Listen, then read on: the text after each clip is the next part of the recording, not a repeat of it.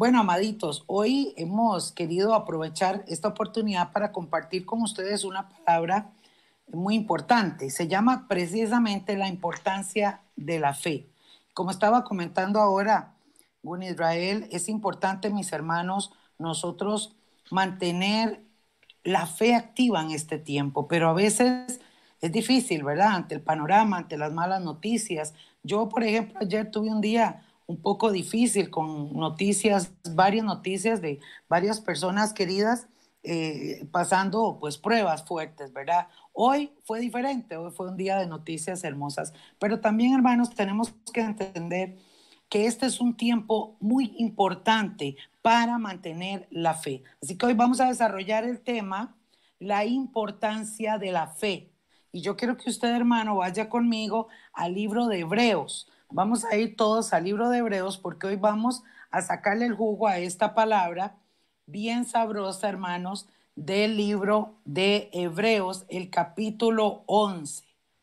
Para que usted entonces, hermano, tenga ahí y tome nota porque yo sé que el Espíritu Santo le va a hablar. Mis hermanos, este tiempo, déjeme decirle que es glorioso. Oiga lo que le digo, es un tiempo glorioso porque en medio de los tiempos finales y de la situación del panorama gris que hay afuera, hermanos, el pueblo de Dios, escuche, el que está en fe, el que está en la palabra, el que está cimentado, está viendo la gloria de Dios. ¿Eh? ¿Cuántos dicen amén? ¿Verdad? Entonces, amados, hoy queremos compartir con ustedes esta palabra y eh, vamos a ir desglosándolas, que vamos a compartir con ustedes por ahí. Según Israel tiene también alguna aportación me la puede hacer. Vamos a ir precisamente a Hebreos capítulo 11, versículo 1. Vamos a empezar a ver este primer versículo. Y hermanos, em, a pesar de que lo hemos escuchado tanto, yo quiero que usted le ponga mucha atención porque vea lo que dice.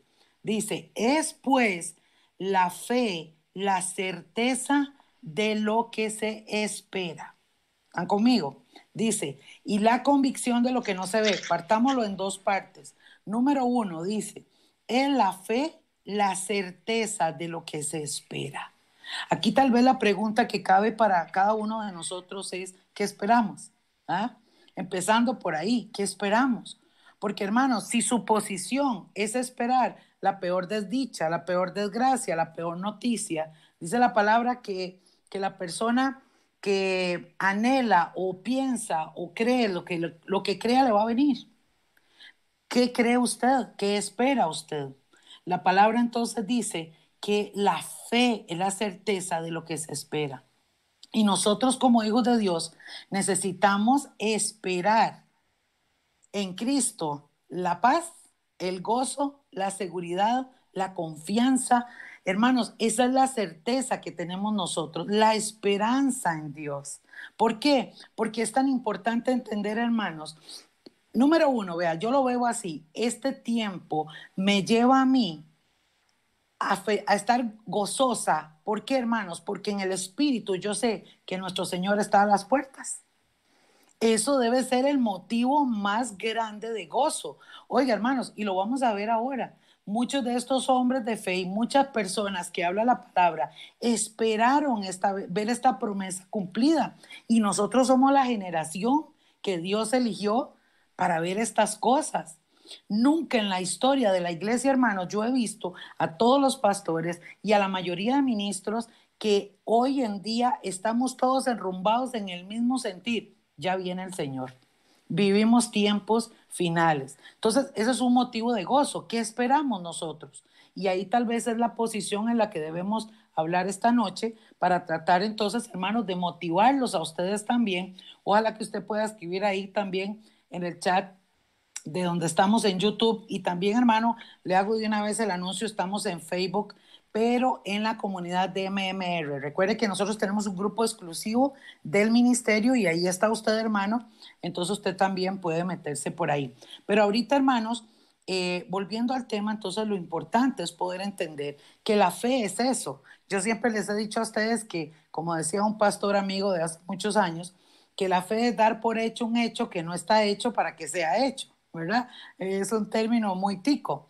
Pero aquí dice, hermanos, que realmente la certeza de lo que se espera y la fe es creer, hermanos, que lo que viene es bueno para ti, es bendición para ti. No importa la circunstancia, no importa lo que sea, esa es la certeza. Yo tengo que tener fe y confianza de que Dios tiene y quiere lo mejor para mi vida. Dios tiene y quiere lo mejor para tu vida. Entonces, eso es lo importante. Ahí arrancamos. Y la segunda cosa es la convicción. Esta palabra es muy clave. La convicción, hermanos. La fe realmente eh, tiene que estar basada en una creencia firme, en una creencia de verdad. No, hermanos, eh, por eso es que la Biblia recalca en muchos otros pasajes una fe fluctuante, porque cuando una persona tiene duda, sea, una persona puede decir, yo creo en Dios, pero en circunstancias de mi vida mm, a veces no creo. Eh, yo creo que Dios viene, pero a veces no creo. O sea, una persona sí dice que es como las olas del mar, ¿verdad?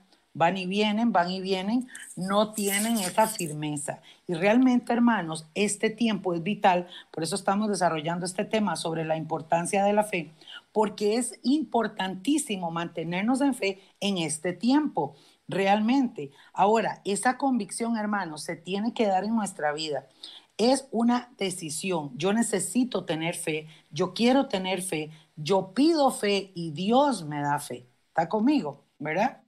Ahora, quiero leer por ahí eh, algunos versículos, eh, los primeros versículos para ver también algunos de estos ejemplos, hermanos, de cómo nosotros mantenernos o cómo nosotros tener fe.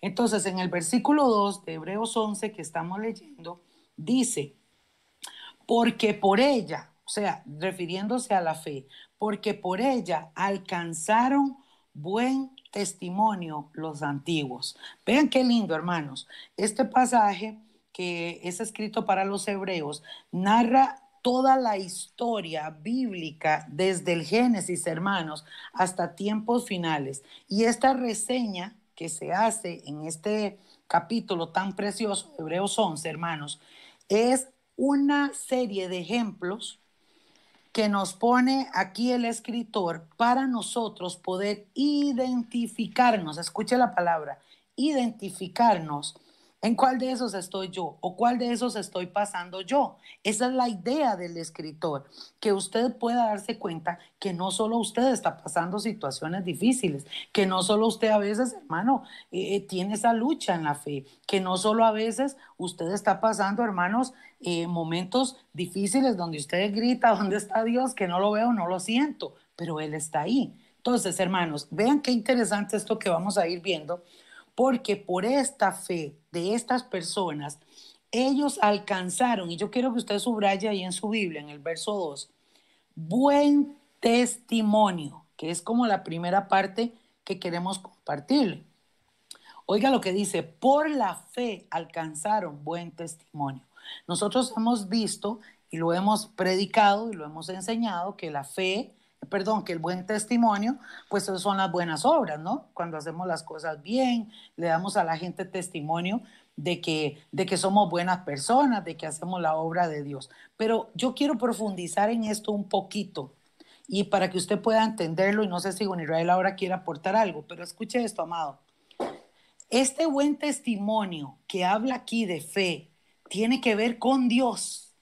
Es lo que Dios piensa de nosotros y por ende, esa fe es la que nosotros mostramos al mundo creyendo a la palabra de Dios, creyendo al Dios invisible, creyendo a las promesas de Dios. ¿Están conmigo?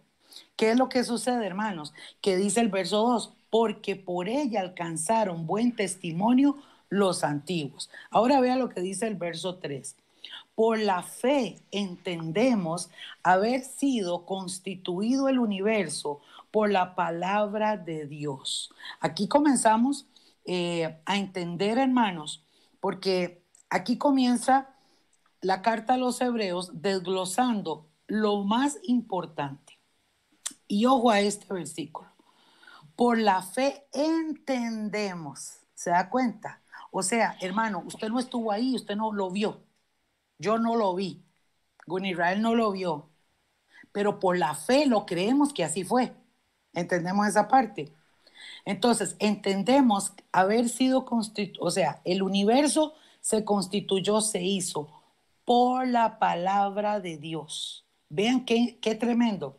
De modo, dice, que lo que se ve, o sea, todo lo que nosotros vemos en este momento, fue hecho de lo que no se veía. Vea el poder de la palabra de Dios. O sea, Dios de la nada hizo todo. ya ahí arranca nuestro grano de fe esta noche.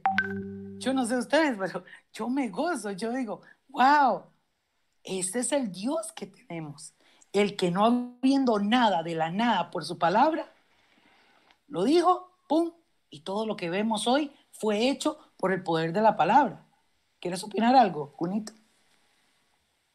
Eh, es sumamente interesante algo eh, que, que, está diciendo eh, empieza diciendo eh, la característica de fe que Dios acepta de las personas.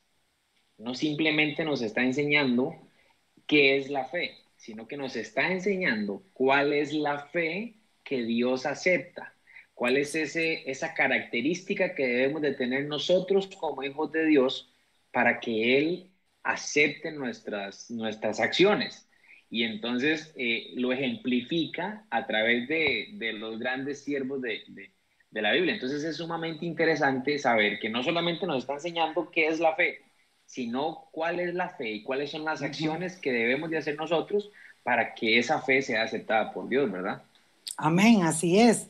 Ahora, esa parte entonces entendemos que es maravilloso. Creemos a la palabra de Dios y a su poder. Ahora, vamos al verso 4 y aquí arranca ya el primer desglose de estos primeros hombres de fe. Y va a empezar con Abel. Recordemos que Abel es el hijo de Adán y Eva, ¿verdad? Y dice el verso 4, por la fe, Abel ofreció a Dios más excelente sacrificio que Caín, que era su hermano, por lo cual alcanzó testimonio de que era justo. Oiga esto, se lo voy a, a hablar más en palabras nuestras. Abel, hermanos, trae una ofrenda a Dios igual que Caín. Ellos vienen, son hermanos, ellos presentan una ofrenda, pero dice, hermanos, que la, la ofrenda que trajo Abel fue más excelente sacrificio que Caín.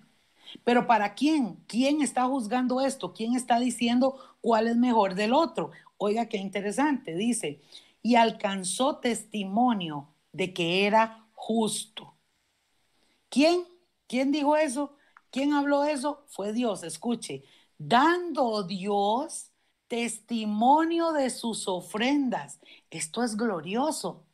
¿Se da cuenta? Esa es la fe, amados. Esa es la fe que Dios quiere que tengamos. Que Él mismo pueda decir, ese es mi hijo, él realmente cree, Él realmente me ama, Él realmente está firme en la palabra de Dios. Qué hermoso, hermanos. Por eso en algún momento Pedro decía, ¿verdad? Minister me es mejor obedecer a Dios antes que a los hombres, ¿verdad? Entonces dice, dando Dios testimonio de sus ofrendas y aún muerto, aún hablaba por ella. O sea, aún estando muerto, Dios estaba hablando en favor de Abel. Qué glorioso. ¿Qué ejemplo nos pone aquí Hebreos? Vamos ahora a ver otro ejemplo, verso 5. Enoc dice, por la fe Enoc fue traspuesto para no ver muerte.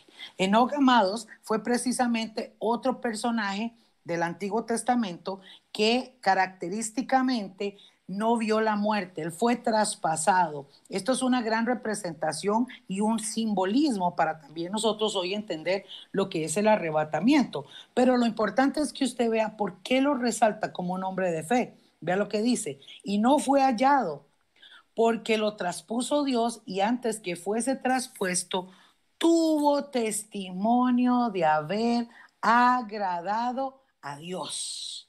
¡Wow! Qué tremendo. Ahora, vea lo importante y el verso 6, hermanos, lo describe, que usted lo puede ahí subrayar con eh, su pilot, ¿verdad? Vea lo que dice, pero sin fe, ¿se da cuenta? Es imposible agradar a Dios. Ahí está el secreto, hermanos. Por eso estos hombres fueron exaltados, fueron vidas memorables, fueron vidas que marcaron un antes y un después en la historia y son resaltados en la Biblia porque creyeron a Dios y agradaron a Dios con su fe. Porque dice el verso 6, porque es necesario que el que se acerca a Dios, ojo a esto, si yo me acerco a Dios, dice, crea que le hay. O sea, hay gente que se acerca a Dios dando tumbos, ¿verdad? Bueno, voy a ir a la iglesia a ver si Dios existe, a ver si Dios, de verdad, voy a orar, a ver, y si aparece bien y si no. No, no, no. Yo tengo que acercarme a Dios creyendo en mi corazón que Él existe. ¿Se da cuenta? Que Él está ahí, ¿verdad? Y dice, y que es, y que es galardonador de los que le buscan. O sea, amados, Dios bendice, Dios se mueve, Dios se manifiesta en aquellos que con la fe agradan a Dios, se acercan a Dios, creen a Dios y a su palabra. Por eso precisamente también entra Noé en esta categoría, ¿verdad? Estoy hablando de los primeros personajes. Verso 7 dice, por la fe Noé fue advertido por Dios. Oiga esto, hermanos. Usted sabe que Dios se le revela a Noé en medio de una época dificilísima, en medio de un montón de gente incrédula, en medio de un lugar seco, desértico eh, y con una sequía impresionante. O sea, y dice, por la fe Noé fue advertido por Dios acerca de cosas que aún no se veían. Con temor, o sea, irreverencia delante de Dios, preparó el arca que en su casa se salvase, en que su casa se salvase. Y por esa fe, oiga, qué tremendo, condenó Dios al mundo. ¿Se da cuenta? Y fue hecho Noé heredero de la justicia que viene por la fe. Por eso, hermanos, hoy nosotros llamar a las cosas que no son como si fueran y llamarlas en bendición, viendo el panorama de afuera, para la gente es locura. La gente dice, esta gente está loca. Entonces, en medio de una crisis económica, decir usted, yo tengo, yo tengo la provisión, yo tengo la bendición, nada me va a faltar, Jehová es mi pastor y empezar a declarar la palabra para el mundo es una locura, pero para nosotros, hermanos, eso es agradar a Dios, pero usted no debe declararlo como una varita mágica que la gente comienza a declarar las cosas para ver si salen. No, es creyendo en mi corazón. Si Jehová es mi pastor, nada me va a faltar, no importa la crisis. Si Jehová es tu pastor, nada te va a faltar. Si Jehová, hermanos, es tu protector, nada te va a pasar. Usted puede tener hasta el COVID, usted puede tener las peores enfermedades, lo que quiera que le pueda decir el médico. Pero su vida está en las manos de Dios y el que da la palabra sobre usted es Dios. Y usted ahí en medio de la aflicción tiene que decir, yo estoy sano, yo estoy bien, vive mi, mi Señor. ¿Están conmigo? ¿Qué opina al respecto, bonito? Así es. Y yo espero que que los hermanos que están conectados estén con una con su Biblia, con su cuaderno, porque cuando, cuando estudiamos la palabra, miren, no sé cuántas veces hemos leído este versículo, pero cuando estudiamos la palabra, cada vez que usted abre la Biblia y que estamos reunidos, el Señor trae algo nuevo. Y yo sé que el Señor nos está enseñando y está trabajando en nosotros para que esa fe se active en nosotros y podamos vivir este tiempo. Porque si no tenemos fe en este tiempo, no vamos a poder vivirlo. Lo único que nos puede sostener es la fe. Así es. E, e, esa es el ancla. Así es. Así es. Bueno, y seguimos entonces ahora en cuál versículo? Verso 8. Verso 8. ¿Ok? Ok. Eh, cuando, cuando el, el autor eh, nos empieza a hablar de la fe y empezamos a leer este capítulo 11, como les comentaba ahora, es sumamente eh, interesante porque muchas veces creemos que la fe es ver algo invisible y ver lo que va a pasar y listo.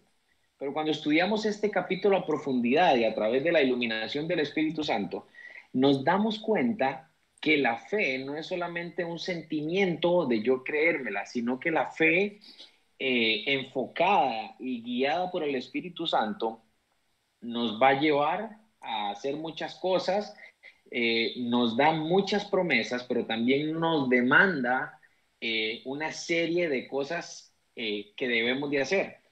Y específicamente ahí en Hebreos, en el verso 8, dice, por la fe, empieza a hablar de Abraham y de su descendencia.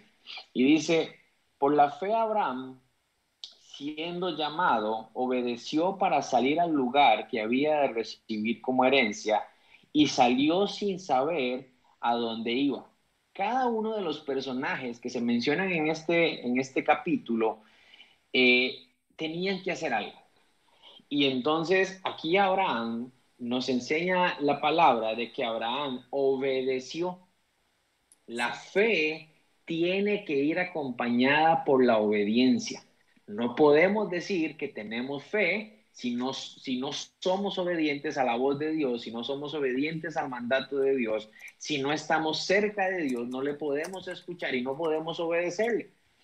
Por lo tanto, la obediencia es algo que debe de ir pegado a la fe. Abraham, eh, siendo llamado, dice la, ojo lo que dice este versículo, él siendo llamado, no haciendo lo que le daba la gana, sino que él siendo llamado, obedeció al llamado de Dios para salir al lugar que había recibido como herencia. En el verso 9 dice, por la fe habitó como extranjero en la tierra prometida, como en tierra ajena, morando en tiendas con Isaac y Jacob, coherederos de la misma promesa. Algo sumamente interesante que Dios trabaja en, sus hijos, en los que le creen, en los que Él llama, hermanos. Y por eso es que queríamos compartir este mensaje con la comunidad de MMR. Si hay alguna otra persona que, que, se conecta y es hermano en la fe, perfecto, pero esto es, como dice Pablo, esto ya es eh, eh, eh, carnita, esto no es lechita, esto ya, ya es carnita. cuando Dios despierta la fe en nosotros. Cuando Dios mm, toca nuestra fe, siempre nos va a pedir que hagamos algo. Nos va a pedir que caminemos, nos va a pedir que nos movamos hacia algo. Y aquí Abraham, Dios le suelta primero la promesa y le dice, Abraham, te voy a dar una tierra prometida. Lo que ven tus ojos será tuyo. Cuando Dios nos habla así, hermanos, es hermoso. Cuando hemos recibido una palabra profética el Señor te dice, te voy a bendecir y te voy a dar casa y te voy a dar dinero, te voy a dar trabajo, te voy a dar salud, voy a estar con tus hijos. Mire, hermano, levantamos, hasta lloramos de la felicidad y de la emoción. Pero para llegar a eso, debemos de caminar y ahí es donde se aplica la fe. Abraham dice que habitó como extranjero en la tierra prometida. ¿Eh? Dios le dice, esta tierra es tuya, pero vas a habitar ahí como extranjero. Como que esa tierra no es tuya, como que estás en tierra ajena y vas a ir con tus hijos y ahí los voy a bendecir. Entonces, aquí la enseñanza es que la fe debe aplicarse en el tiempo de crisis. Por eso es que no es casualidad que estemos hablando de eso en este momento que estamos en cuarentena aquí en, Costa Rica, en todo el Valle Central. Este es el momento, querido hermano, querida iglesia, de que despierten nuestra fe para que entendamos qué es lo que Dios quiere que hagamos. Para que entendamos de que Dios no está muerto, Dios no está en cuarentena, Él está trabajando en cada uno de nosotros, Él está trabajando en usted, en su familia, eh, eh, eh, en todo. Pero es necesario porque Él nos dio promesas. ¿Sabe? Una de las cosas que predicábamos el año pasado eh, eh, eh, es que este año iba a ser un año de bendición y lo está haciendo. Era un año de cosecha y lo está haciendo, pero de la manera más extraña, porque cuando Dios trabaja nuestra fe, dice, mis pensamientos no son sus pensamientos. Nosotros creíamos que iba a ser el paraíso, que iba a ser lo mejor, y resulta que lo primero que pasó fue que cerraron las iglesias y nos mandaron a la casa y crisis y enfermedad y todo el asunto. Y entonces ahí Dios está trabajando, ahí Dios está funcionando en nosotros a través de su Espíritu Santo, activando nuestra fe, haciendo crecer nuestra fe. En el verso 10 dice, porque esperaba la ciudad que tiene fundamentos, cuyo arquitecto y constructor es Dios. Aquí nos da una clave a los siervos de Dios, a los que hemos decidido seguirle. Porque cuando Dios le promete a Abraham y le promete a Isaac le promete a Jacob, Dios les habla de una heredad, les habla de una tierra, les habla de que va a bendecir a toda su descendencia. Pero estos hombres tomaron la promesa, vivieron con esa promesa, pero aparte de eso, recibieron la promesa de que iban a tener una vida eterna. Ellos no se apegaron a las cosas materiales, esa parte es importantísima. Cuando, cuando hablamos de fe, siempre la aplicamos a algo material. Cuando Dios nos habla, siempre aplicamos eso a que va a ser algo material y esto y lo otro. Y nos obviamos de que Dios dijo de que eh, nuestra riqueza y nuestro corazón no debe estar aquí en, en la tierra, nuestro tesoro no debe estar en la tierra, sino que debe estar en el cielo.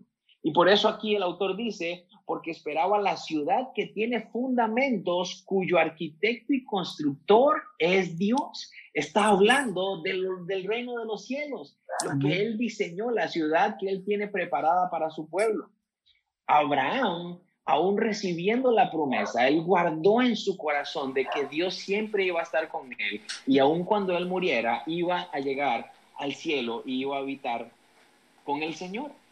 Entonces, hermanos, parte de la fe es que vamos a recibir promesas aquí en la tierra, pero aún así, y ojo, más adelante lo vamos a ver, vengan o no vengan, la promesa de la vida eterna siempre debe de estar primero en nosotros. La promesa de que vamos a habitar en el reino de los cielos, de que el Señor tiene preparada una morada para ti, para mí, siempre debe de estar intacta en los que decimos que tenemos fe.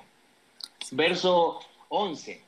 Por la fe también la misma Sara, siendo estéril, recibió fuerza para concebir y dio a luz, aunque fuera del tiempo de la edad, porque creyó que era fiel quien lo había prometido. Es sumamente interesante que el autor nos mencione esto porque todos conocemos la historia de que Sara en algún momento dudó y hasta hizo que, que, Abraham se metiera con la criada y ya conocemos toda la historia. Pero aún en medio de eso, hermanos, ojo a esto que le voy a decir, aún de nuestra cabezonada, aún de, de los cupones que somos nosotros, lo que Dios promete, Él lo va a cumplir. Cielo y tierra pasarán, pero su palabra no pasará. Pero si creemos, si usted cree en la palabra, si yo creo a la palabra, si no vemos la circunstancia, es lo que está diciendo el autor aquí de Sara. Sara, a pesar de que tenía los años y a pesar de que dudó en algún momento, siempre la creencia la tuvo fuerte en su corazón. Tal vez no fue que dudó, sino que intentó ayudar a Dios. ¿eh? Ella sabía que Dios si prometió un hijo lo iba a cumplir, pero ella vio la circunstancia y dice, no, aquí hay que movernos hacia otro lado. Pero siempre creyó en su corazón y por eso vio la promesa. Verso 12. Por lo cual también de uno y ese ya casi muerto salieron como las estrellas del cielo en multitud y como la arena innumerable que está a la orilla del mar. Habla de Abraham, que siendo viejo salió un hijo y de ahí toda una descendencia. Eh, eh, si usted lee el libro de Génesis, Dios le dice, en ti serán benditas todas las naciones, todas las familias, toda la descendencia de la tierra. En el verso 13 dice, conforme a la fe, murieron todos estos sin haber recibido lo prometido, sino mirándolo de lejos y creyéndolo y saludándolo y confesando que eran extranjeros y peregrinos sobre la tierra. Este versículo es muy importante, porque Abraham vio la mano de Dios, caminó con Dios, Isaac también, Jacob también, caminaron con Dios, pero ellos no vieron en completo la promesa de la tierra prometida, lo vieron, lo vio su descendencia más, más adelante. Ellos murieron y no vieron tal vez exactamente eh, la promesa como la recibieron. Pero el versículo nos dice, vamos a ver. En el verso 13 dice, eh, mirándolo de lejos y creyéndolo y saludándolo. Ellos murieron, tal vez no recibieron eso prometido, pero lo miraron de lejos, lo entendieron, lo creyeron de que iba a venir, porque entendieron de que aquí en la tierra nosotros tenemos un tiempo, tenemos un día de nacer y un día de morir. Y aunque usted y yo muramos, la promesa de Dios no muere. Si Dios prometió algo sobre tu familia, el hecho de que tú estés vivo o estés muerto, no quiere decir que se vaya o no a cumplir. Mis bisabuelos recibieron promesas de Dios y ya los dos eh, mueren, ya los dos están en el, en el cielo, no murieron, recibieron vida más bien. Y las promesas hoy se están cumpliendo. Hoy estamos viendo promesas en la familia sobre sus hijos que ellos tal vez no lo vieron en vida, pero murieron creyéndolo. Así es. Se fueron al cielo creyéndolo y hoy se están cumpliendo esas promesas. Es lo que nos relata la Biblia. Hombres que murieron con la fe de que Dios tenía algo mejor. ¿Sabe, hermano? Porque no hay nada mejor que la vida eterna. Podemos recibir todo, pero la vida eterna, esa promesa es lo mejor que podemos recibir. Es importante que recordemos la palabra extranjeros y peregrinos. ¿eh? Más adelante lo vamos a ver. Verso 14, porque los que esto dicen claramente dan a entender que buscan una patria. Se refiere a que, a que ellos no saben y entienden de que esta tierra no es su vida. En el verso 15 dice, pues si hubiesen estado pensando en aquella de donde salieron, ciertamente tenían tiempo de volver. O sea, si ellos hubieran estado esperando eso, entonces se quedan habitando en la tierra prometida y listo, ya se cumplió la palabra de Dios. Pero en el verso 16 dice, pero anhelaban una mejor. Esto es celestial, por lo cual Dios no se avergüenza de llamarse Dios de ellos, porque les ha preparado una ciudad. Y aquí hay algo glorioso, hermanos, y nos gozamos, y yo sé que la pastora también se goza y todos los que están conectados se gozan de esto. Si entendemos que en esta tierra estamos como extranjeros y como peregrinos, entendemos que la promesa más grande de Dios es que tenemos un reino eterno. Tenemos una morada eterna que no muere. Tenemos una ciudad preparada donde dice que las calles son de oro, que el mar es de cristal. Aleluya. Yo no sé si usted sigue soñando con, con tener herencia aquí en la tierra, hermano. Yo sueño con tener una herencia donde la calle sea de oro. No una calle que se llena de huecos, no una calle que, cada vez que pasa uno se le desarma el carro. No, yo no quiero una herencia en esta tierra donde solo presas, solo pandemia, solo cosas. Yo quiero una herencia en el cielo. Estos hombres lo sabían, porque en el tiempo de Abraham hubo crisis, hubo hambre, hubieron muchas cosas. Ellos tenían que movilizarse de un lado a otro. Habían sequías, no perdían cosecha, perdían animales. Por eso ellos entendieron por la fe que estaban como extranjeros y como peregrinos. En el libro de Primera de Pedro, el capítulo 2, versículo 11, nos enseña la palabra cuáles son esos, esos extranjeros, esos peregrinos y esos extranjeros. Entonces, vamos a ver, Primera de Pedro, yo sé que está en la pantalla, pero vamos a, voy a buscarlo aquí en la Biblia. Primera de Pedro, capítulo 2, versículo 11 dice, Amados, yo os ruego como a extranjeros y peregrinos que os abstengáis de los deseos carnales que batallan contra el alma, manteniendo buena vuestra manera de vivir entre los gentiles, para que en lo que murmuran de vosotros como de malhechores, glorifiquen a Dios en el día de la visitación al considerar vuestras buenas obras. ¿Qué, quiere, qué, está escribiendo aquí Pedro? Nos está diciendo que Él nos ruega como extranjeros y peregrinos de que nos abstengamos aquí en la tierra, de que no soñemos de los placeres de la tierra, sino que nos abstengamos para que cuando venga el día de la visitación, cuando seamos glorificados, cuando venga el Señor a levantar a, su iglesia, entonces seamos nosotros glorificados por nuestras buenas obras por lo bueno que hemos hecho. Porque si usted analiza, eh, usted puede decir, bueno, soy hijo del rey de reyes, del dueño del rey de la plata, ¿por qué tengo que andar en bus? ¿Por qué no tengo un carro? ¿Por qué no tengo, eh, por qué tengo que andar pidiendo prestado para comprar pan? es más importante para Dios y demuestras mejor tu fe en tus acciones, con tus vecinos, con tu familia, aunque no tengas dinero. Es más importante, demuestras mayor fe al comportarte de esa manera que teniendo todas las cosas.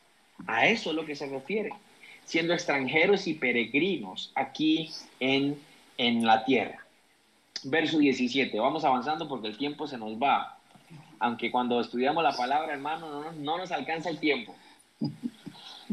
Verso 17, por la fe Abraham, cuando fue probado, ofreció a Isaac y el que había recibido las promesas ofrecía a su unigénito. Aquí vuelve, volvemos a entender en cuanto a la obediencia. La fe tiene que ir acompañada de la obediencia, sea lo que sea que Dios nos pida, sea lo que sea que estemos pasando. Saben, en este tiempo de crisis, mucho de lo que está pasando a nuestro alrededor nos puede salpicar como decía la pastora ahora, puede ser que, que, hasta haya contagio de COVID. No podemos pensar de que no, porque si Dios tiene ese, ese propósito, debemos de tener la fe de que Él tiene el control de las cosas. Dios le da a Isaac como promesa y luego se lo pide a Abraham. Él por fe es obediente. ¿eh? Él por la fe, porque muchas veces pensamos, ¿cómo Dios va a permitir esto? ¿Cómo Dios permite lo otro? Abraham pudo haber dicho, pero si Él me lo dio, ¿cómo me lo está pidiendo? Él fue obediente. La fe es ser obediente. Habiendo, habiéndosele dicho, en Isaac te será llamada descendencia. Verso 19. Pensando que Dios es poderoso para levantar aún de entre los muertos, de donde en sentido figurado también le volvió a recibir. Abraham dijo, si él me lo pide, y me dijo que a través de él me iba a dar descendencia. No importa que yo lo mate, él tiene el poder hasta de resucitarlo. Mire, mire qué nivel de fe. Mire qué nivel de fe. ¿eh? Usted puede ver a alguien moribundo en la cama, que si Dios le dijo que lo va a levantar, aunque muera, yo tengo un Dios que resucita muertos. Y si Él lo promete, Él lo va a hacer. Amén. lo va a hacer, hermanos. Tenemos testimonios de hermanos que están en las salas donde están todos los contagios de COVID y Dios los ha guardado. Usted no sabe, hermano, si usted se ha rozado con gente que está enferma, hasta con gente que va a morir por esta pandemia, y Dios te ha guardado. Por eso que tu fe crezca, pero sé obediente al llamado de Dios. Así es. Verso 20, por la fe bendijo Isaac a Jacob y a Esaú respecto a cosas venideras a pesar de la circunstancia que estaban pasando, Isaac bendijo a sus hijos ¿eh? y les dijo que iban a ser prósperos y le dijo que Dios iba a estar con ellos. Porque hermanos, la, la pandemia y todo lo que está pasando no puede doblegar nuestra fe y las promesas de Dios están por encima. Verso 21. Por la fe Jacob al morir bendijo a cada uno de los hijos de José y adoró apoyado sobre el extremo de su bordón. Por la fe, José al morir, sí, sí, digan. Perdón, quería hacer una, aquí también una, una aportación. Es importante resaltar que Abraham, hasta el día de hoy, los judíos lo llaman el padre de la fe, porque realmente Dios hace un pacto con Abraham, le habla, le prueba la fe, pidiéndole a su hijo Isaac pero luego Dios se le revela a Isaac y le confirma el pacto que había hecho con el papá por la obediencia del papá. Isaac hace su parte de obediencia también, es contado como un hombre de fe y por ende luego Dios también a Jacob, hijo de, este, de Isaac, también Dios viene y le revela el pacto, viene y le, le mueve, ¿verdad? La, toda la, la cuestión ahí, ahí, dentro de lo que le había hablado, y entonces esa fe crece en cada uno. Pero vea qué interesante. No solamente vieron el ejemplo del papá en fe, sino que ellos tuvieron también que poner de su parte para aumentar su fe. Por eso es que habla de cada uno, porque cada uno tuvo su vivencia. Así es. Y yo lo veo a nivel familiar. Mi bisabuelo, Manuel Vargas, que muchos conocieron, bendijo a sus hijos y entre ellos iba mi abuelo Israel, y en el tiempo de que ellos estuvieron aquí en la tierra fue un tiempo donde había abundancia, donde había muchas cosas. Mi abuelo Israel bendice a mi mamá y, la bendice y también mi mamá. Ahora mi mamá me bendice a mí en un tiempo de pandemia. Y Y la, y, la fe de ella hace que esa bendición no cambie porque Dios es el mismo de la bendición. Y ahora a mí me va a, tocar bendecir a mis hijos y dentro de la bendición no va a ser como, bueno, que Dios te ayude y te guarde porque esto está fe. No, Dios te va a bendecir, Dios te va a prosperar, Dios va a estar contigo hasta el último día de la tierra. Eso es la fe.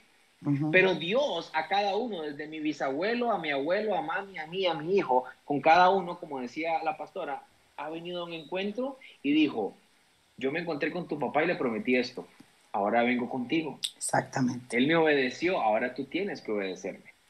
Entonces, es un acto de recibir las promesas, pero también de actuar. Es sumamente interesante el verso 22 porque dice que por la fe José al morir mencionó la salida de los hijos de Israel y dio un mandamiento acerca de sus huesos. José tuvo tal fe en Jesús, en, la, perdón, en la promesa de Dios, de que él menciona de que el pueblo iba a salir de Egipto. El pueblo en ese momento, que eran sus hermanos, ni tan siquiera habían sido esclavizados. ¿eh? Y ya él estaba creyendo en la promesa, en la palabra de Dios. Y dijo, cuando salgan de aquí, llévense mis huesos. Eso es creerle a Dios. Eso es. creerle a Dios, hermanos. Yo no entiendo cómo hay personas que esta pandemia le ha hecho olvidarse de las promesas de Dios, cómo esta pandemia, cómo esta circunstancia le ha hecho dejar de creerle y ahora qué vamos a hacer y ahora esto y ahora estamos en incertidumbre. Déjenme decirles, no debemos de estar en incertidumbre, debemos de creer en las palabras que teníamos el año pasado porque la circunstancia no está por encima de esa promesa. Así es, amén. Esa es la fe. Verso 23. Por la fe Moisés, cuando nació, fue escondido por sus padres por tres meses, porque le vieron niño hermoso y no temieron el decreto del rey. Esto es algo, e, e, esta historia de Moisés me ha llenado mucho, eh, porque cuando Moisés va a nacer hay un decreto de que todos los niños deben de morir, todos, los niños varones del pueblo eh, de Israel debían de morir, porque el faraón se volvió loco y tenía que matar a todos. La mamá de Moisés, en medio de esa circunstancia, tomó la decisión de tener a su hijo. Eh, tomó la decisión de tenerlo aún sabiendo que podía morir, tiene que tomar la decisión de ponerlo en el río porque para salvarle la vida, sin saber qué iba a pasar. Y fue tal la fe de esta mujer de creerle a Dios, aún pensando que su hijo lo iba a perder, de que Dios toma a su hijo, se lo devuelve a ella y le da provisión para que lo pueda criar. Para que, eh, o sea, es, es increíble. Es, increíble cómo Dios se mueve a través de la fe. Y conocemos la historia de Moisés. Dice el verso 24, por la fe Moisés, ya hecho grande, rehusó llamarse hijo de la hija de Faraón. Una de las preocupaciones de la mamá era que estaba entregando a su hijo a Egipto. Iba a perder las creencias, las promesas, todo. Pero fue tal la fe de esta mujer de que Dios era real, que ella vio con sus ojos como su hijo, cuando, cuando Dios llega a su vida y lo confronta, él dice, yo soy hijo de Dios, yo no me puedo contaminar. Por eso, hermanos y papás que me están viendo, que nos están viendo, no dejes de creer la palabra para tu hijo. Si tu hijo está descarriado, créele al Señor en medio de esta circunstancia porque la palabra se va a cumplir, así como se cumplió en Moisés, así con la fe que tuvo la mamá de Moisés. Y ojo, fue tal la convicción de Moisés que dice, escogiendo antes el ser maltratado con el pueblo de Dios que gozar de los deleites temporales del pecado. Dios, cuando llegamos a Dios, cuando tenemos un encuentro con Dios, es impresionante cómo Él transforma nuestra vida.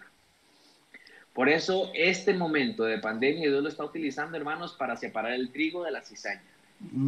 ¿Eh? Y esa parte es muy importante. La fe es la que nos va a sostener. Jesús en alguna ocasión se vuelve a sus discípulos y les dice, ¿hallaré fe en la tierra? Es una pregunta interesante, porque él sabía lo que iba a estar pasando. Y Jesús pregunta esta noche a los que estamos conectados, ¿hallaré fe? ¿Hallaré fe en ustedes? ¿Hallaré fe en cada uno de ustedes? Verso 26. Teniendo por mayores riquezas el vituperio de Cristo que los tesoros de los egipcios, porque tenía puesta la mirada en el galardón. Gloria a Dios. Prefirió honrar a Dios antes que el deleite temporal. Por la fe, verso 27, dejó Egipto, no temiendo la ira del rey, porque se sostuvo como viendo al invisible. Por la fe celebró la Pascua y la aspersión de la sangre para que, para que el que destruía los primogénitos no los tocase a ellos. Vea qué impresionante. Moisés, aún en medio de las plagas, tuvo fe de confiar en cada una de las cosas que Dios le indicó hacer. Por eso, hermano, usted no tenga temor. Usted no tenga temor en este tiempo. La peste puede estar a su lado, pero si Dios le dijo, ve, vaya, actúe, haga las cosas. Por la fe pasaron el mar rojo como por tierra seca e intentando los egipcios hacer lo mismo, fueron ahogados. La historia de Moisés es impresionante. Él creyó a Dios, pero empezó porque su madre creyó a Dios. Si, si Jocabed, la mamá de Moisés, no hubiera creído en la palabra de Dios, Moisés no hubiera nacido. O lo hubieran matado o lo que sea. Ella creyó.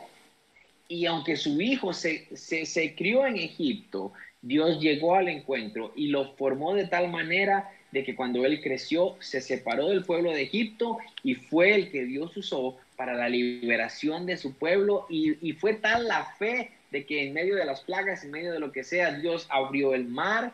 Eh, eh, aunque estuvieron en el desierto, lo utilizó a Moisés como ese pilar de liberación para el pueblo por la fe de su mamá y por la fe de su hijo. Así es.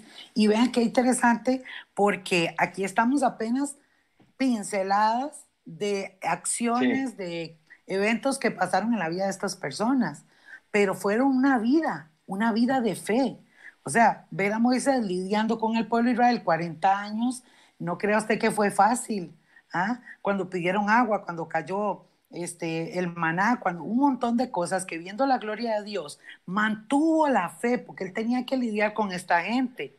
Ahora, vean qué interesante, hermanos, porque metiéndonos ahora en el verso 30, ya aquí entra Josué. Josué sucede, es el sucesor de Moisés.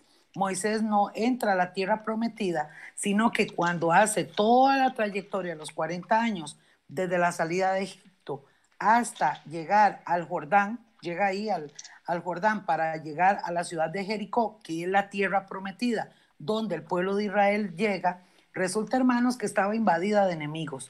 ¿Qué sucede entonces? Sucede que le toca a Josué, como decimos chiquillos, bailar con la más. ¿Qué le pasó a Josué? Aliste, ¿verdad? La cosa porque usted tiene que ir a sacar a los enemigos de la tierra. ¿Cómo, le, cómo iba a ser Josué? Vea lo que dice el verso 30. Por la fe y esto es tremendo, hermanos, también, cayeron los muros de Jericó después de rodearlos siete días. O sea, hermanos, tienen que hacer una conquista. Esto es una guerra espiritual, pero no sabían cómo hacerlo. Dios le da la estrategia a Josué, que era una locura. Así, hermanos, una locura. O sea, esa gente tenía murallas, era una ciudad amurallada. ¿Cómo podían entrar ellos ahí? Y Dios le dice a Josué, usted ni siquiera va a entrar. Va a rodear la ciudad y van a sacar, todo el pueblo va a ir con todos los tambores, los chunches que tengan para hacer bulla y le van a dar siete vueltas a la ciudad de Jericó. Y crean, porque yo me voy a glorificar. ¿Se imagina la fe que tuvieron que tener esta gente para ir eh, eh, de ver a esa gente ahí, contarlos, alabando a Dios, seguro decían, ¿esto qué les pasa? Pero por la fe, hermanos, ellos creyeron a lo que Dios les había anunciado, aunque no lo habían visto, las murallas, los muros de Jericó cayeron. De igual manera, en el verso 31, la palabra resalta a Raab. Raab era una mujer de la calle que vivía en ese lugar, ella era parte de esos enemigos de Jericó y dice, por la fe Raab la ramera no pereció juntamente con los desobedientes. ¿Por qué? Dice, porque habiendo recibido a los espías en paz. Raab, hermanos, dentro de todo eso, después de que las murallas caían, la, eh, la palabra dice que Dios le había indicado a Josué que iban a ingresar. Ellos ingresan y llegan a la casa de esta mujer sin saber y esta mujer los cuida. Ellos son espías, ¿verdad? Entonces ellos llegan ahí a ver cómo está el asunto para hacer toda la estrategia de guerra. Y entonces, hermanos, la bendición que esta mujer recibe es que Josué le dice, por habernos salvado la tarde, por habernos cuidado aquí, cuando vengamos a atacar la ciudad, no le vamos a hacer nada ni a usted ni a su familia. Ella creyó, ella pudo haber dicho, no, voy a denunciarlo. No, ella tuvo fe y creyó que el Dios que tenía Josué era el verdadero Dios. Y por la fe, por esa acción de fe, ella fue salva. Oiga, hermanos, fue salva, perdonada, liberada y limpiada. ¿Por qué? Porque de la ascendencia de ella también viene el linaje de, este, de David y otros grandes hombres de la fe. Qué tremendo. Entonces, vean cómo también Dios resalta ese pequeño acto de Raab que fue grande en fe. Y dice el verso 32, ¿y qué más digo? Dice aquí el escritor de Hebreos, porque el tiempo me faltaría contando de Gedeón, de Barak, de Sansón, de Jefté, de David, así como de Samuel y de todos los profetas como Elías. Vea lo que cuenta, hermano. Ya llevamos 32 versículos y vea lo rápido que salió el tiempo y, y vea todos los que faltaron. Entonces, qué interesante, hermanos, poder entender nosotros que esta noche Dios nos está hablando. Vea, hermanos, y hoy ha sido un día hermoso. Yo quiero contarles, porque ayer recién estábamos orando por una, una mi hermana mía y, una sobrinita que han estado muy delicados de salud y todo, hermanos. Y hoy recibimos buena noticia, estamos viendo milagros. Y ahí es donde Dios se muestra. Pero ¿qué pasa, hermanos? Que tenemos que tener fe en lo que Dios nos ha prometido. ¿Y qué más dice Gunito en el 33? Amén. Estamos como el autor de los hebreos, que dice, ¿y qué más digo? Porque el tiempo me faltaría, nosotros nos está faltando el tiempo. Pero el tema está riquísimo, así que hermano. Está buenísimo, vamos a seguir. Ya, ya, ya, casi vamos a, terminar. Em, estas personas, vamos a ver lo que conquistaron estas personas, hermanos, sabiendo que la fe se cree, pero también nos demanda actuar. Y si logramos tener esto, fe y obediencia, creer y obedecer, lo, vea lo que lograron en el verso 33, que por fe conquistaron reinos. No conquistaron simple cosa, un reino. Para conquistar un reino tiene que luchar contra el ejército, contra el pueblo, contra el rey. Y cuando lo conquista, lo tiene todo. Conquistaron reinos, hicieron justicia, alcanzaron promesas. Ojo, iglesia, alcanzaron promesas. Si no estás alcanzando la promesa es porque te falta fe taparon bocas de leones. ¿eh? Vea qué impresionante eh, la promesa de lo que es tener fe. Apagaron fuegos impetuosos, evitaron filo de espada, sacaron fuerzas de debilidad, se hicieron fuertes en batallas, pusieron en fuga ejércitos extranjeros. Miren qué impresionante lo que logramos. Por eso dice la palabra, por eso Jesús decía, si, tuvieras fe como un grano de mostaza. Y, y ahorita estamos entendiendo que no es solamente creer, sino también actuar, caminar, obedecer según el mandato que Dios nos dé eh, en nuestro caminar, en nuestra vida. Pero hay un punto muy importante también que debemos de entender como iglesia que pasa en la fe es el verso 35 en adelante. Dice, las mujeres recibieron sus muertos mediante resurrección, mas otros fueron atormentados, no aceptando el rescate a fin de obtener mejor resurrección. ¿Qué está diciendo aquí la palabra?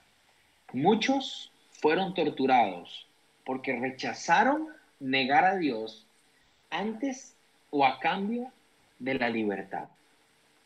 Tener fe, hermanos, también es entender de que vamos a padecer. Tener fe también es entender de que muchas veces vamos a estar en posiciones difíciles. Y estas personas decidieron, ellos rechazaron negar a Dios antes que su propia vida. Pusieron a Dios primero que su vida. Y lo hicieron porque pusieron su esperanza en una vida mejor que viene después de la resurrección. Y esto es algo que en lo personal me, me conmueve y me quebranta, hermanos, porque los, los, en el tiempo de la iglesia hubieron cristianos, hubieron hermanos en la fe que murieron en un circo siendo comidos por leones. Hubieron familias enteras, padres, madres, abrazados, viendo cómo los leones se comían a sus hijos, cómo los despedazaban, cómo sufrían por negar a Dios. Pero sabe, el consuelo tan fuerte que ellos tenían era que iban a lograr, que iban a tener la resurrección y la vida eterna con Cristo. Y por eso, hermanos, ¿cómo es posible que una simple pandemia, que una simple situación te desanime y te ponga a pensar y te ponga con miedo y te ponga con preocupación? Por, o sea, hermano, reaccionemos. Estas personas estaban muriendo, siendo comidos por leones como un simple juego cruel, lleno de sangre, siendo despedazados y alababan al Señor y glorificaban al Señor y le daban una bofetada al diablo en la cara diciéndole, aunque muera aquí, no importa porque mi verdadera vida está en el cielo. Y hoy tenemos una iglesia temblando ante la pandemia, ante la situación. Eso no es una iglesia de fe. La iglesia de fe es la que se levanta y le da una bofetada al diablo y le dice, mis sueños no se han parado, mis planes no se han parado, la circunstancia no cambia nada, porque yo camino de gloria en gloria y de victoria en victoria. Pastora. Amén, así es. Por eso, hermanos, vea lo que dice el 36. Otros, hablando de otros, aparte de esto que acabamos de hablar, experimentaron vituperios y azotes, dice, y a más de esto, prisiones y cárceles. Fueron apedreados, aserrados, puestos a pruebas, muertos a filo de espada, anduvieron de acá para allá cubiertos de pieles de ovejas y de cabras, pobres, angustiados y maltratados. Hermanos, no fue fácil lo que esta gente pasó. Y dice, de los cuales el mundo no era digno, errando por los desiertos, por los montes, por las cuevas y por las cavernas de la tierra. Hermanos, el apóstol Juan, que para poner un ejemplo, fue el discípulo amado, el más, el pequeñito, el chiquillo, ¿verdad? De todos los discípulos fue el más jovencito y fue el que más obviamente vivió. Fue el que escribió, ya ustedes saben, las cartas de la de Juan y las de primera, segunda y tercera de Juan y el Apocalipsis. ¿Y qué pasa, hermano? El Evangelio de Juan. Ajá, el Evangelio de Juan. Este varón fue puesto en, en aceite caliente. Lo metieron ahí, hermanos, por predicar el Evangelio y aún así no murió. Imagínense cómo le quedó la piel a este varón. Y así, hermanos, fue exiliado a la isla de Palmos. Ahí recibió por fe todo lo que recibió y es el libro del Apocalipsis. Qué tremendo. Vea lo que está diciendo, hermanos, apedreados, aserrados, puestos a prueba. O sea, de todo pasaron estos hombres. No fue una vida fácil, pero mantuvieron su vida en fe. Y esa es la palabra que hoy queremos compartirle, que usted la tenga, hermano, la importancia de la fe en este tiempo. Y dice el verso 40, proveyendo Dios, perdón, 39, y todos estos, aunque alcanzaron buen testimonio, delante de Dios y de los hombres mediante la fe, no recibieron lo prometido, lo que ahora el pastor Israel predicaba. Proveyendo Dios, verso 40, alguna cosa mejor para nosotros, para que no fuesen ellos perfeccionados aparte de nosotros. En otra versión dice, y es que Dios tenía un plan mucho mejor con todo esto que nos está enseñando, para que nosotros también recibiéramos lo prometido. Nosotros, hermanos, tenemos a Jesucristo. Jesucristo abrió un camino, abrió una vida para nosotros. Es cierto, Jesús dijo, en el mundo tendréis aflicción. Es necesario, hermanos, que nosotros sepamos que aunque la situación no es buena, nuestra fe tiene que crecer cada día más. Si su fe crece por la circunstancia, hermanos, no fregamos. Pero si su fe está fundamentada en la palabra y creemos a lo que dice la palabra y aplicamos dar por hecho un hecho que no está hecho para que sea hecho, hermano, la mano de Dios se mueve y vemos la gloria y los milagros de Dios. Es que la fe es la que activa los milagros del Señor. Por eso quiero, hermanos, terminar con estos dos versículos. Número uno, segunda de Corintios 5, 7. Oiga, por fe andamos y no por vista. Estos dos consejos importantes, téngalos presentes. Por fe andamos y no por vista. Usted puede ver noticias todo el día, usted puede ver el panorama todo el día, pero doble rodillas y dígale, Señor, ¿qué es lo que tú quieres que yo haga? Señor, ¿qué es lo que tú quieres que yo decida? Señor, ¿cómo quieres que yo haga la cuestión? ¿Cómo quieres que yo camine, decida? ¿Qué sé yo? Lo que tengo que hacer, Dios se va a glorificar. ¿Por qué, hermanos? Porque andamos por fe. Y la segunda cosa está en Gálatas 2.20. Y quiero que usted lo lea conmigo ahí en la pantalla también. Esta segunda cosa es importante que lo tenga. Escuche. Con Cristo estoy juntamente crucificado. Hermano crucificado. ¿Ok? Es como que a usted lo guindan en un madero y tenga que sufrir y padecer también, como lo hizo Jesús. Pero dice, y ya no vivo yo, mas vive Cristo en mí.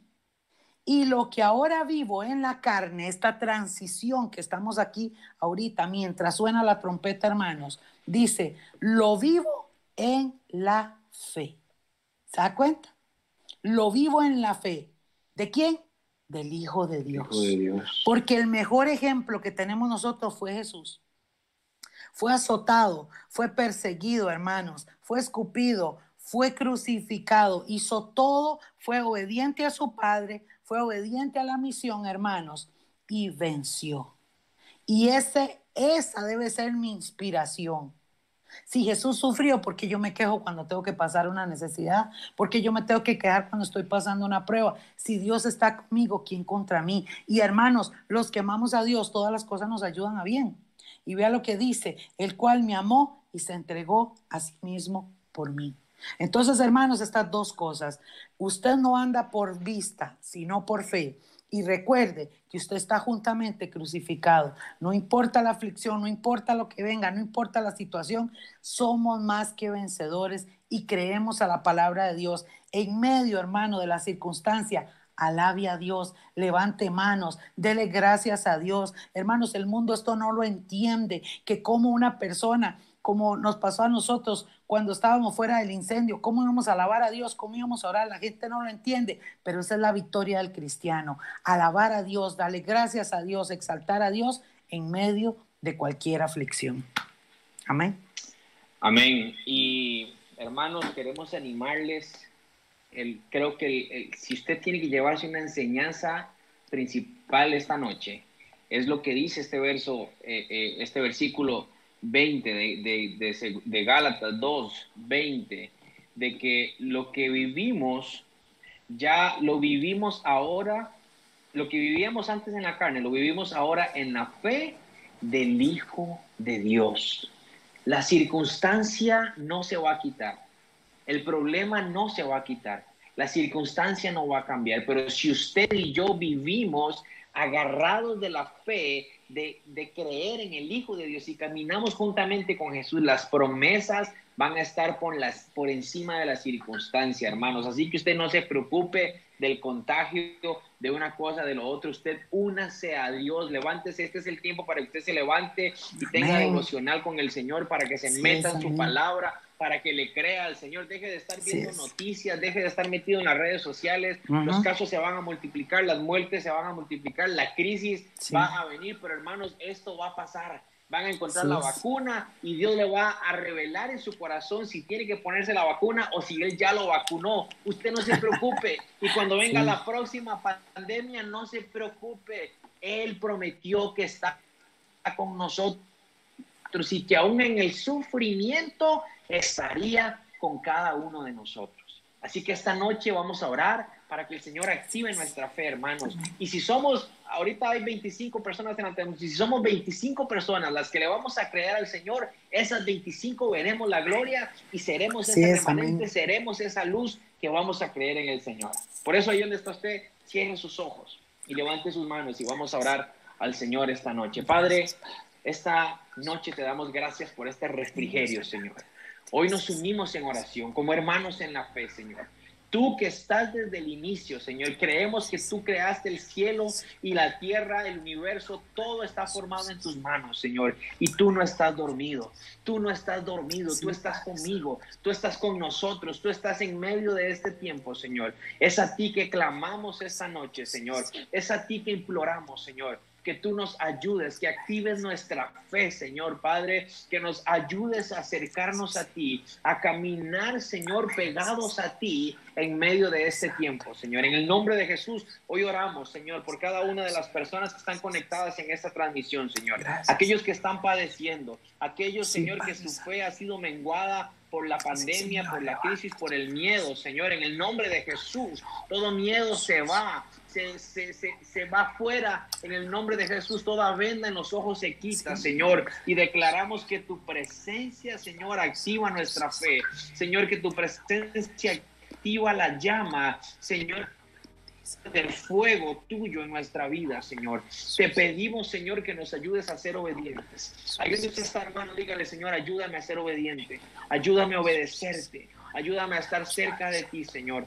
Por favor, te lo pedimos, Señor. Sabemos que la circunstancia tal vez no cambie, pero nuestra vida en ti cambiará, Señor, porque lo que antes vivíamos en la carne, ahora lo queremos vivir en la fe, en la fe tuya, Señor, de que moriste, venciste la muerte y resucitaste, Señor. Por eso yo te pido, Señor, que tú estés con nosotros. Yo te pido una cobertura, Señor, que nos guardes, que nos protejas, Protege a nuestros niños, Señor. Protege a nuestros ancianos, a nuestros hermanos, hombres y mujeres, Señor. Aquellos que están en un hospital, aquellos que están enfermos, Señor. Te pedimos que traigas tu mano, Señor. Aquellos que están en soledad, Señor. Que venga tu amor, Señor, y los llene, Señor, a cada uno, Señor. Aquellos que están eh, sosteniendo promesas con fe, aumenta su fe, Señor. Y que la circunstancia no cambie la fe de esa promesa.